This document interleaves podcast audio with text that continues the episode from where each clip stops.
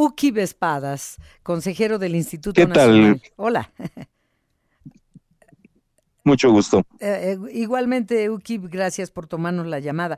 A ver, primero, eh, si, si te parece, vamos a la pregunta que acaba de ser mi compañero Sergio Perdomo, que ya sé que estabas escuchando. ¿Qué pasó con las encargadurías? Y después vamos a, a la situación actual, ¿te parece? A ver, las encargadurías son un mecanismo que se utiliza cuando no hay un consenso para la designación de titulares por parte del Consejo. Eh, los encargados de despacho tienen absolutamente las mismas capacidades y facultades que quienes ocupan los despachos de manera permanente. Por poner un ejemplo, en la, en la elección del 21 teníamos en la, unidad de fiscalización, que es ciertamente una de las unidades más importantes durante un proceso electoral, a un encargado de despacho que ocupó el cargo por dos años y esto no tuvo ningún efecto en la capacidad del instituto para fiscalizar a los partidos, ni generó que ninguna tarea, eh, no digo dejara de hacerse, ni siquiera se retrasara en su ejecución. Es una diferencia eh, formal de la que el principal y probablemente único real afectado sea el que está provisionalmente, pues porque en cualquier momento se puede designar a un titular designado por el Consejo, y quedaría eh, sin ese trabajo. No hay otra afectación por el hecho de tener encargados de despacho en lugar de tener eh, a los titulares. Lo mismo ocurrió posteriormente con la dirección de partidos políticos y prerrogativas, que estuvo ocupada por una encargada de despacho por año y medio. Lo importante es que los despachos nunca quedan vacíos. Al momento en que no hay un encargado, un titular, se designa un encargado de despacho que realiza las tareas. Eh, hay que siempre, que, con o sin elecciones. A ver, hay que decir que, que además que las encargadurías que están vacías, no es verdad que se hayan producido durante la presidencia de la presidenta Tadei.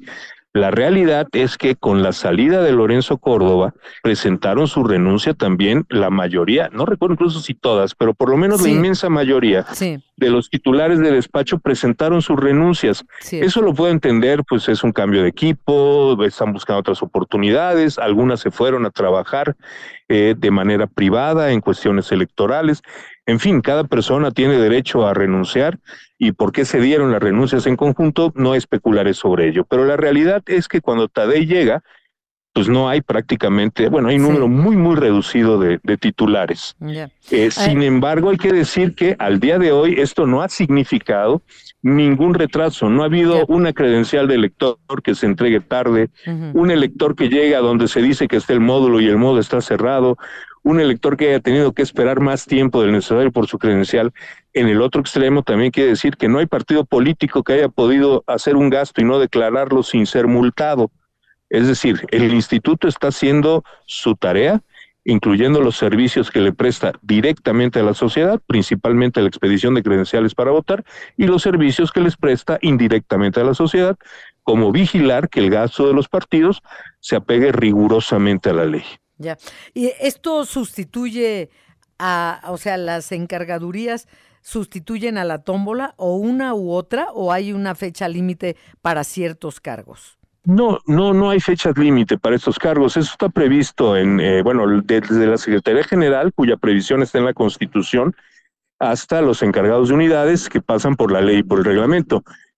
Pero no hay una temporalidad preestablecida. Como comentaba, ha habido, bueno, desde que yo estoy, he presenciado todos los dos casos de más larga duración fueron el encargado de fiscalización dos años, el de partidos políticos y prerrogativas año y medio.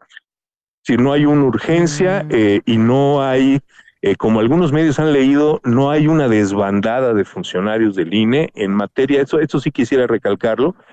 En informática efectivamente hemos sufrido tres bajas, no fueron simultáneas, fueron a lo largo de meses, se les ha ido reemplazando en cuanto se sustituyen por personas capaces, profesionales, con experiencia, de forma tal que nada del proceso de elección presidencial y de Congreso del 2024 corre el más mínimo riesgo. En eso quiero ser enfático. Ok.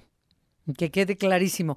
Ahora, volvamos al asunto, bueno, y que forma parte de lo mismo. Pues decía eh, la, la presidenta consejera no hay una estrategia oscura, no la hay.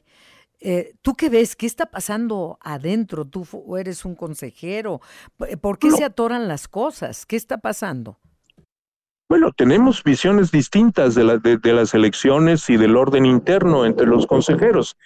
Eh, nuestras perspectivas sobre las elecciones cambian muy, muy poco eh, sobre la manera como las personas van a ir a votar y elegir. Eso está muy madurado a través de la ley, a través de 46 años de reformas electorales, de forma tal que allá no hay demasiado margen eh, de movimiento. Y bueno, tenemos discrepancias sobre el gobierno interno. Eh, no, no puedo opinar realmente sobre los demás, pero me parece que pues ha habido una resistencia excesiva a los nuevos nombramientos que ahora sí que por ministerio de ley es obligación y facultad única de la presidenta proponerlas, y pues no ha habido eh, aceptación de distintas propuestas. Esto es estrictamente un problema interno que no va a tener ningún efecto en el funcionamiento del instituto. Ya. ¿Y entonces qué esperamos? Eh, ¿La tómbola o qué?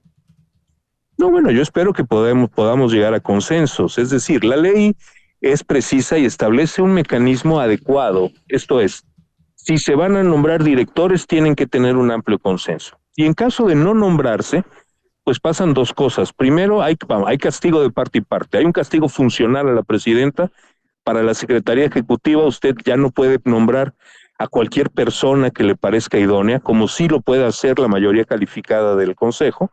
La presidenta puede nombrar eh, por facultad personal a un encargado de la Secretaría Ejecutiva o encargada, como es el caso el día de hoy, pero que tiene que ser seleccionada de entre los directores ya designados, que en este momento son siete.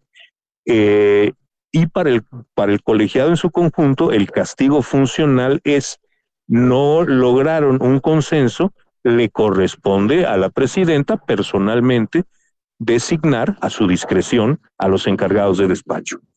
Esa es la situación en la que estamos ahorita eh, no es verdad que haya un segmento gobiernista. La otra vez oía yo a un comentarista despistado que me acusaba de ser gobiernista. ¿Te acusaron a ti? Eh, a mí de ser gobiernista. Pues ahí están las confrontaciones que tuvimos en defensa del instituto el año pasado o las sanciones a Morena que me han costado eh, pues acusaciones muy duras por parte pues hasta del presidente de la República. Es cierto, de forma es cierto, es cierto, nada más lejano. ¿Perdón? Ahí está como testigo tu trabajo. Sí, así es. Es decir, a mí no se me puede señalar una sola votación en que yo haya intentado favorecer ni al presidente, ni a su proyecto, ni a Morena, ni al PAN, ni al PRI, ni al PRD. Claro, los, tus votos han hablado. efectivamente, y ha habido ocasiones en las que he votado en solitario, porque pienso que el instituto, eso nunca me lo he callado, se ha excedido en sus medidas especialmente en perjuicio de la libertad de los partidos políticos, pues y ahí están, eh, y además, bueno, ahí están las grabaciones, las votaciones, las todo. Entonces, esta fantasía que se trata de un grupo de defensores del instituto contra las hordas morenistas encabezadas por Guadalupe Tadei y en las que también está Oquiro Espadas, hombre, literariamente funciona para vender noticias un par de veces, pues un par de días, a lo mejor a alguien le podría estar funcionando, pero no se corresponde con la realidad y sobre todo no se corresponde con la calidad de elección que sí le vamos a entregar a la sociedad y que no esté en problemas. No es que vayamos a superar un problema, no, no, no, no, no. El proceso electoral no tiene ningún tipo de problema y las personas pueden tener la certeza de que el 2 de junio acudirán a votar con la misma tranquilidad que no han hecho por ya más de 25 años mm. y que esa misma noche sabrán quién resulta ganador, desde luego de la presidencia, de las gubernaturas y de la inmensa mayoría en el PREP y en, los conteos rápidos. Mm, ya. Pues Uki Espadas, consejero del Instituto Nacional Electoral, como siempre te buscamos, nos tomas la llamada y te lo agradecemos. No, eres muy amable Adriana y es un gran gusto como siempre platicar contigo. Muchas gracias y buenas tardes. Buenas tardes.